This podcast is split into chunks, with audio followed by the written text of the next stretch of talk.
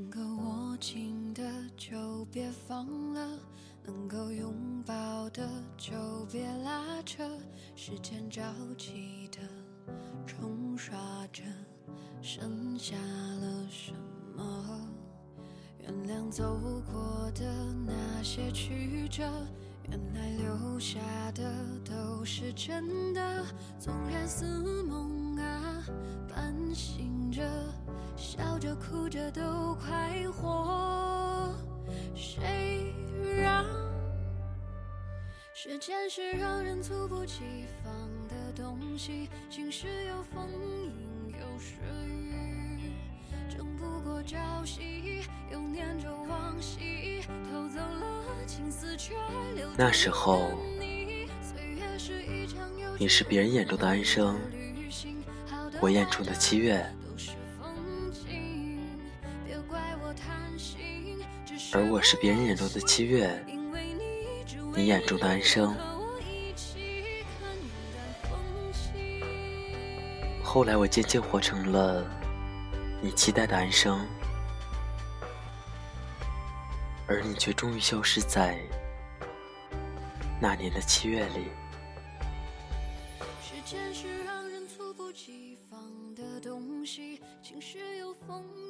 这里是 FM。二四九三九四，给同样失眠的你，我是林峰。更多节目动态，请关注我的新浪微博主播林峰。节目原文、背景音乐，请关注微信公众号 FM 二四九三九四。好久不见。今天给大家带来安妮宝贝的《七月与安生》，希望我的声音能在你失眠的夜里带来一丝温暖。晚安，陌生人。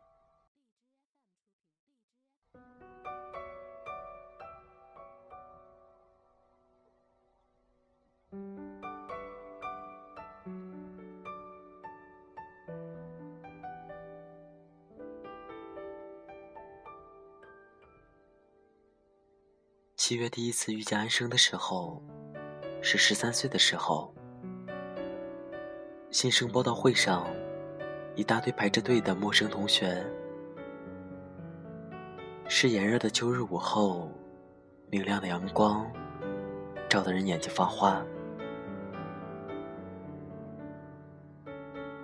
突然，一个女孩转过脸对七月说：“我们去操场转转吧。”女孩的微笑很快乐，七月莫名其妙的就跟着她跑了。很久以后，七月对佳明说：“他和安生之间，他是一次被选择的结果，只是他心甘情愿。虽然对这种心甘情愿，他并不能做出更多的解释。”我的名字叫七月。当安生问他的时候，七月对他说：“那是他出生的月份。那一年的夏天非常炎热，对母亲来说，酷暑和难产是一次劫难。可是他给七月取了一个平淡的名字。”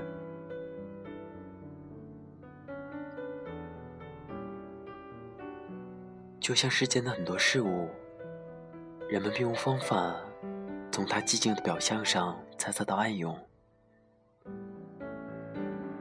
比如一个人和另一个人的相遇，或者他们的离别。而安生他说，他仅仅只证实到自己的生命。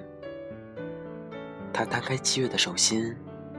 用他的指甲涂下简单的笔画，脸上带着自嘲的微笑。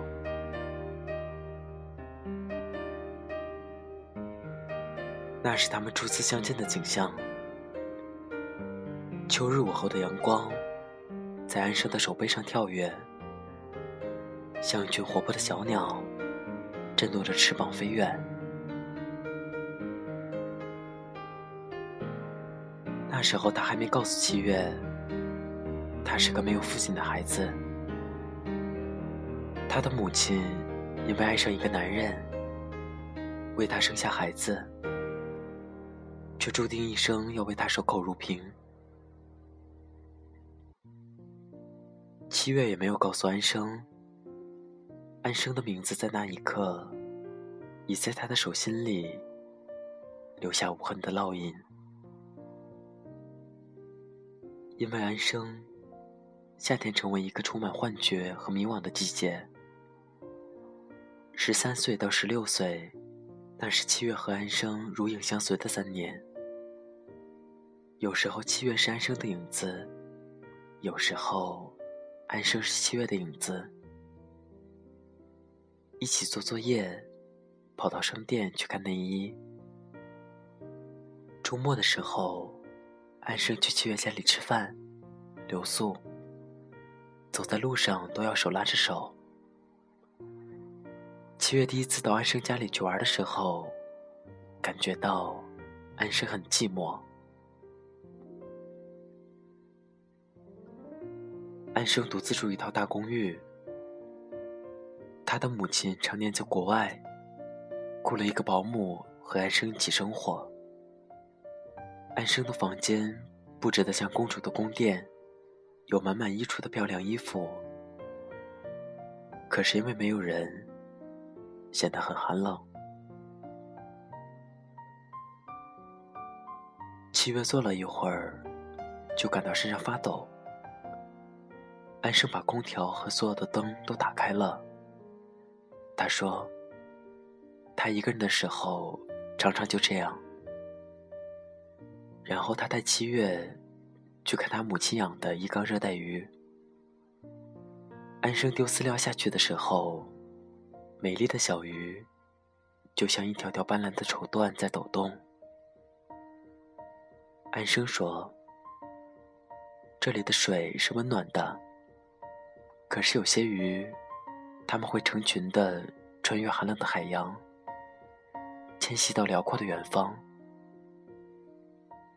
因为那里有他们的家。安生那时候的脸上有一种很阴郁的神情。在学校里，安生是个让老师头疼的孩子，言辞尖锐，桀骜不驯，常常因为和老师抢对白而被逐出教室。少年的安生独自坐在教室外的空地上。阳光洒在他倔强的脸上。七月偷偷的从书包里掏出画眉和小说，扔给窗外的安生。然后他知道，安生会跑到他的窝去看书。那是他们在开学的那个下午，跑到操场上找到的大树，很老的樟树，树叶会发出刺鼻的清香。安生踢掉鞋子，用几分钟时间就能爬到树杈的最高处。他像一只鸟一样躲在树丛里，晃动着两条赤裸的小腿，眺望操场里空荡荡的草地和远方。七月问他能看到什么，他说：“有绿色的小河，有开满金黄雏菊的田野。”还有石头桥，一条很长很长的铁轨，不知道通向哪里。然然后他伸手给他，高声的叫着：“七月，来呀！”七月仰着头，脚扭着自己的手指，又兴奋又恐惧。可是他始终没有跟安生学会爬树。终于有一天，他们决定去看看那条铁路。他们走了很久很久，一直到暮色迷离，还还没到那片田野里面。半路突然下起大雨，两个女孩躲进路边的茅草屋里。七月说：“我们还是回家吧。”安生说：“我肯定再走一会儿就到了。”我曾发誓，一定要到这段每天都能看到的铁路上走走。于是大雨中，两个女孩撑着一把伞，向前方飞跑，裙子和鞋子都湿透了。终于看到了长长的铁轨。在暮色和雨雾中，蔓延到苍茫的远方，而田野里的雏菊早已经凋谢。安生的头发和脸上都是雨水。他说：“七月，总有一天，我会摆脱掉所有的束缚，去更远的地方。”七月低下头，有些难过。他说：“那我呢？”安生说：“你和我一起走。”他似乎早替七月做好了打算。初中毕业，十六岁，七月考入市里最好的重点中学，安生上了职业高中，学习广告设计。七月成为学校里出众的女孩。成绩好，脾气也一贯的温柔，而且非常美丽。参加了学校的文学社，虽然作文常常在比赛中获奖，但是他知道，真正写得好的人是安生。他们曾借来大头的外国小说阅读，最喜欢的作家是海明威，只是安生向来不屑参加这些活动，而且他的作文总是被老师评论为。不健康的颓废，没有安生陪伴的活动，七月显得有些落寞。文学社第一次会议，七月到的很早。开会的教室里都是阳光和桂花香。有个男孩在黑板上写字，七月推开门说：“请问。”然后男孩转过脸来。他说：“七月，进来开会。”他的笑容很温和。苏佳明是七月十六岁以前，包括以后看到过的最英俊的男人。七月开完会，忍不住对安生说：“你喜欢什么样的男人？”安生说。我不会喜欢男人。杜拉斯说：“除非你非常爱这个男人，否则男人都是难以忍受的。”边说一边拿出烟抽。安生已开始去打工，他对学习早就丧失了乐趣。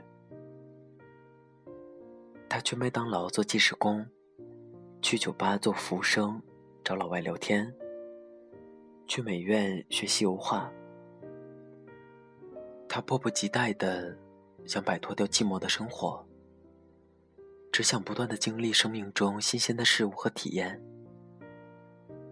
为了和一帮美院学生一起去山区写生，他逃了学校一个月的课，学校因此要把安生开除。安生的母亲第一次出现，摆平安生惹下的祸。还专门和七月见了面。穿缝着精致宽边的缎子旗袍，戴着小颗钻石耳钉，说话的声音很娇弱。他说：“七月，你们两个要好好在一起。我马上要回英国，你要管住他。”七月说。安生会很希望你陪着他，为什么你不留下来？他微笑着，轻轻叹了口气。很多事情，并不像你们小孩想的那么自由。七月不明白，他只觉得安生寂寞。安生每次到他家里来都不肯走，一起吃饭，一起睡觉。他喜欢屋子里有温暖的灯光和人的声音。七月家里有他父母、弟弟，一共四个人。安生对每个人都会撒娇。七月看着安生的母亲，觉得她很像安生的房间，空旷而华丽。而寒冷深入骨髓。那天晚上，七月在家里和父母、弟弟一起吃饭，感到特别温情。他想，他拥有的东西实在比安生多。他不知道可以分给安生一些什么。晚上下起雨来，七月修改校刊上的文章。又模糊的想起阳光和桂花香中那张微笑的脸。佳明很喜欢他。周末约了他去看电影。也许安生能爱上一个人，也会好一些。深夜的时候，七月听到敲门声。他打开门，看到浑身淋得湿透的安生，抱着双臂。靠在门框上，他走了。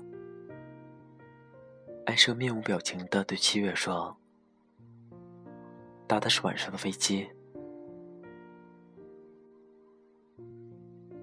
七月给安生煮了奶，又给他放热水，拿干净衣服。安生躺下后，一言不发的闭上眼睛。七月关掉灯，在安生旁边慢慢躺下来。突然，安生就紧紧的抱住了他。他把头埋在七月的怀里，发出像动物一样受伤而沉闷的呜咽。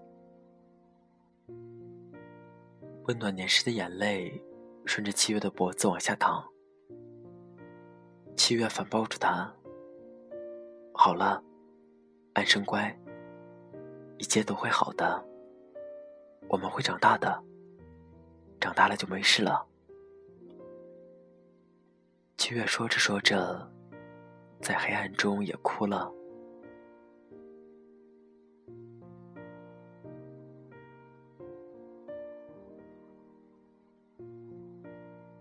七月和佳明去看电影，看完走出剧院以后，想起了安生曾对他说。他在附近的补录酒吧做夜班。佳明，我们去看看安生。七月曾对他提起过自己最好的朋友。佳明说：“好。”他在夜风中轻轻把七月的手放在自己大衣的口袋里。两个人都是安静温和的人，所以即使在重点中学里。老师也没有什么意见，因为都是成绩品行优良的学生。远远看到补录旧旧的雕花木门，一推开，震耳欲聋的音乐和呛人的烟草味道就扑过来。狭小的舞池挤满跳舞的人群，还有人打牌或聊天。七月牵着江明的手，挤到圆形的吧台边。问一个在调酒的长发男人：“请问，安生在吗？”男人抬起脸，冷冷的看了七月一眼，然后高声的叫：“Vivian，有人找。”然后一个女孩就从人群里钻了出来。阴暗的光线下，七月差点认不出来这就是安生。一头浓密漆黑的头发，扎成一束束的小辫子，发梢缀着彩色的玻璃珠，银白的眼影，紫色的睫毛膏，还有酒红的唇膏。穿着一件黑色镂空的蕾丝上衣，紧绷着她美好的胸脯。安生先看到佳明，愣了一下，然后对七月笑着说。我们来喝酒吧。加冰块的喜力，佳明喝掉了一瓶。然后他问安生：“觉得逃课一个月去写生快乐吗？”安生说：“我们在茫茫野地中生火煮咖啡，在冰凉的汽水中洗澡，晚上躺在睡袋里看满天星斗。那一刻，我问自己：活着是为了什么？”看着漫天繁星的时候，我会以为生命也许就是如此而已。回来后，画了油画星夜，画布上有深深的蓝和掉着眼泪的星斗。有人问我一百块钱卖不卖，我说卖。为什么不卖？他到了一个看得懂的人的手里，就是有了价值。安生说完，看着佳明，他说。佳明，你的眼睛很明亮。佳明笑了。把七月送到家门口以后，佳明说：“安生是个不漂亮的女孩，但是它像一棵散发诡异浓郁芳香的植物，会开出让人恐惧的迷离花朵。”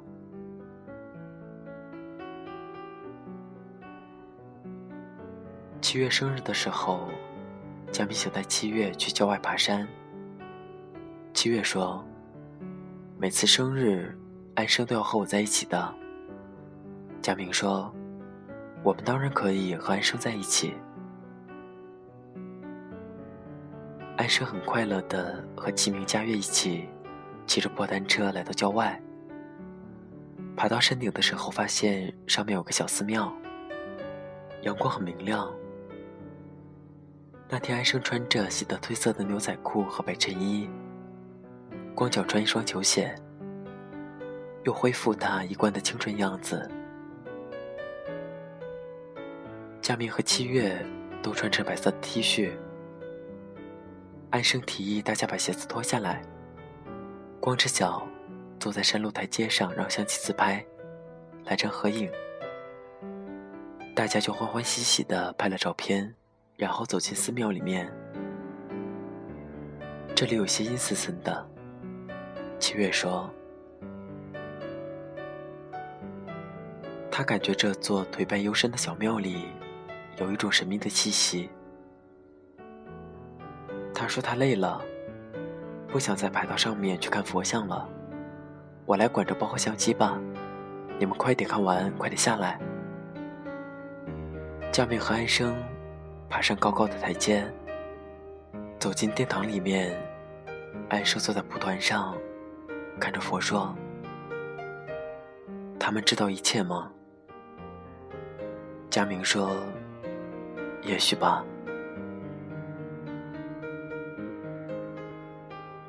他仰起头，感觉到在空荡荡的屋檐间，穿梭过去的风和阳光。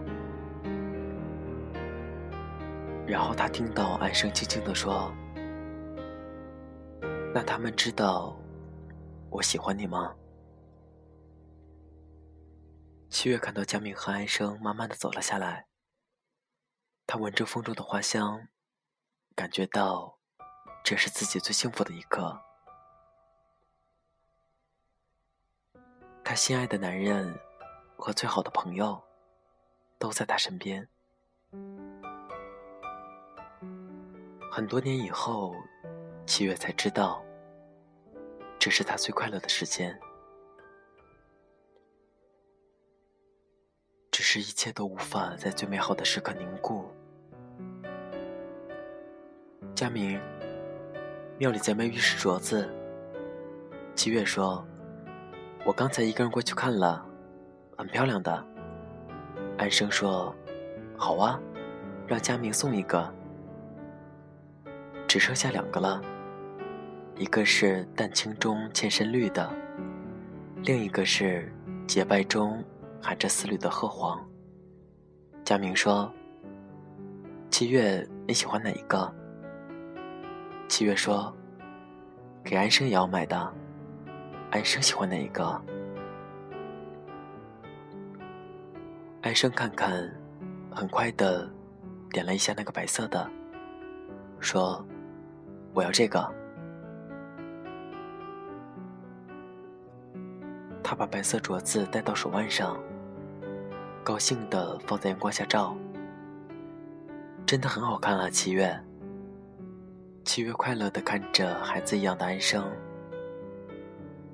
我还想起来，古人说“环佩叮当”，是不是两个镯子放在一起会发出好听的声音？走了一半山路，安生又突发奇想：“来，七月，把你的绿色镯子拿过来。”让我带在一起试试看。安生兴高采烈的把七月取下来的镯子往手腕上套，就是一刹那的事情，两个镯子刚碰在一起，白镯子就碎成两半，掉了下来，山路上洒满白色的碎玉沫子。安生愣在了那里。只有他手上属于七月的绿镯子，还在轻轻摇晃着。江明脸色苍白。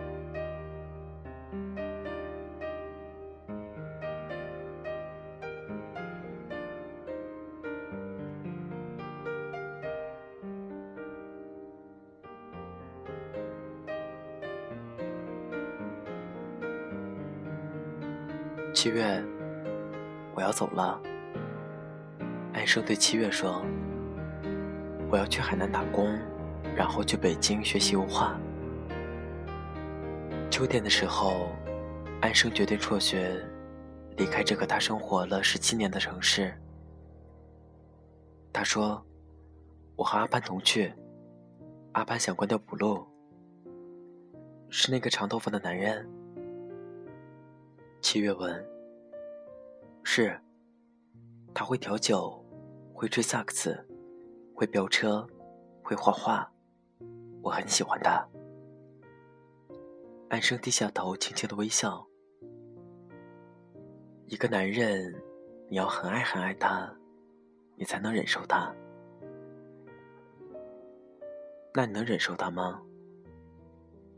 我不知道。安生拿出一支烟，他的烟开始抽得厉害。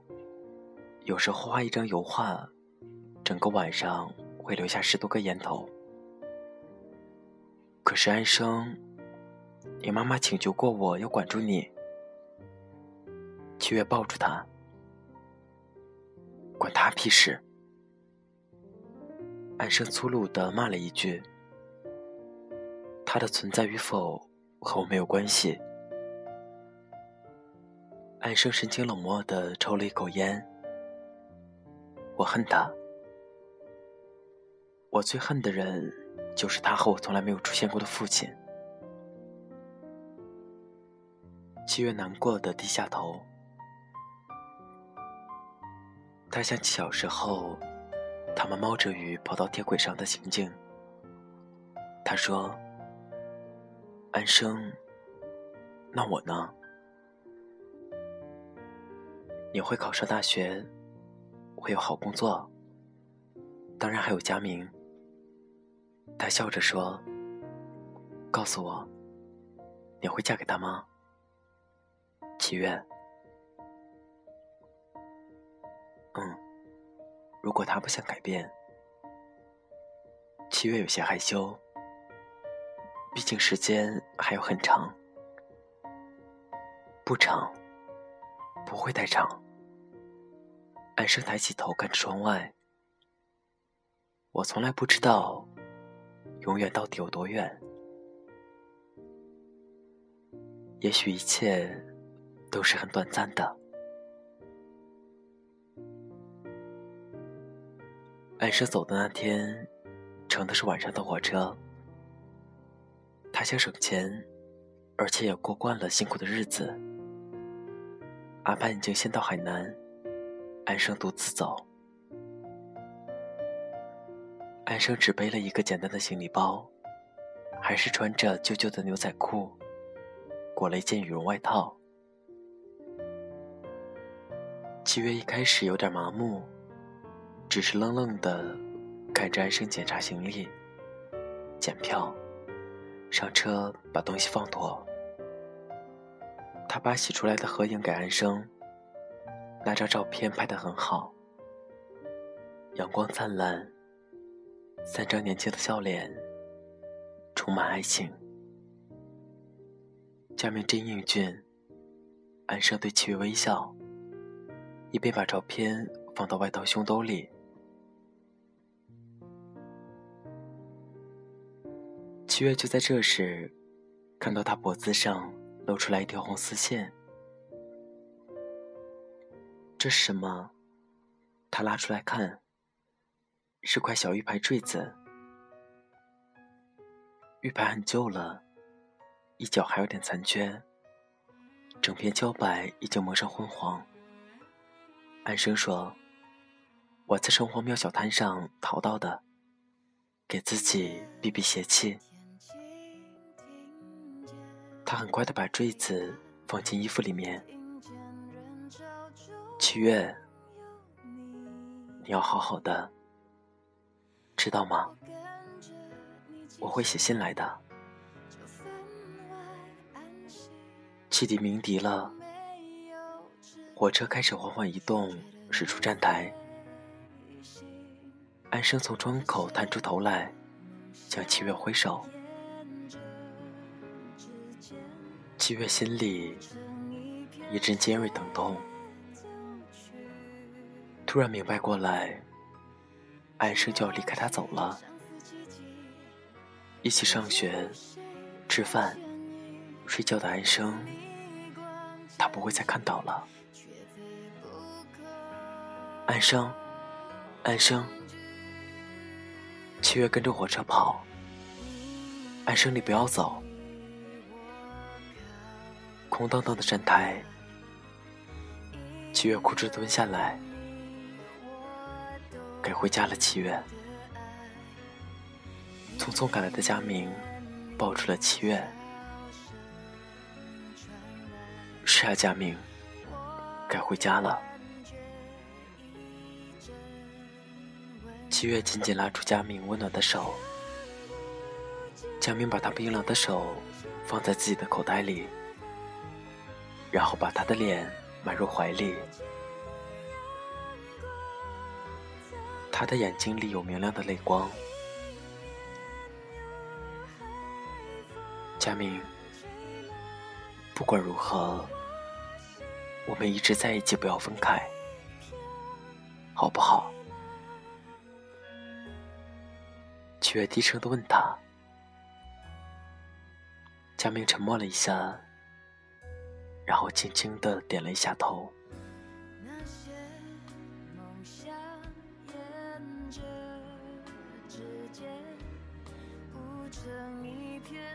今天的节目就到这里，七月与安生的中部会在下期节目中继续为大家带来。想要节目原文的朋友，请关注微信公众号 FM 二四九三九四。如果你喜欢本期节目，记得在荔枝 FM 里送给我一个小荔枝吧。